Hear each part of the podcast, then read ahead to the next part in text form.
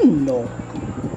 Certa vez, um velho carpinteiro chamado Gepeto fez um boneco de madeira. Deu-lhe o nome de Pinóquio. De repente, o boneco criou vida. Gepeto ficou muito feliz. Agora tinha um filho. Gepeto queria fazer de Pinóquio um menino educado. Colocou-o na escola, mas Pinóquio fugiu e foi divertir-se no teatro de bonecos.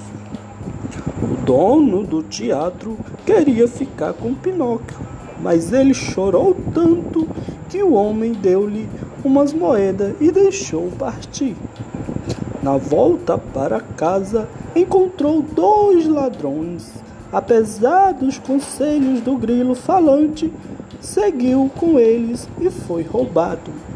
Pinóquio, triste, resolveu voltar para casa e obedecer Gepeto. No caminho, um passarinho avisou que Gepeto foi procurá-lo no mar. Ele ia ao encontro de Gepeto quando viu umas crianças que se dirigiam ao país da alegria. Pinóquio foi com elas. Estavam brincando quando percebeu que estava se transformando em um burro. Chorou arrependido. Uma fada apareceu e desfez o encanto, mas avisou Toda vez que mentir, seu nariz vai crescer.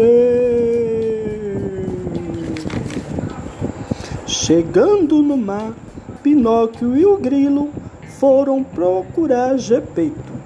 Apareceu uma baleia e os engoliu. Lá dentro encontraram Gepeto. Quando a baleia abriu a boca de novo, eles fugiram.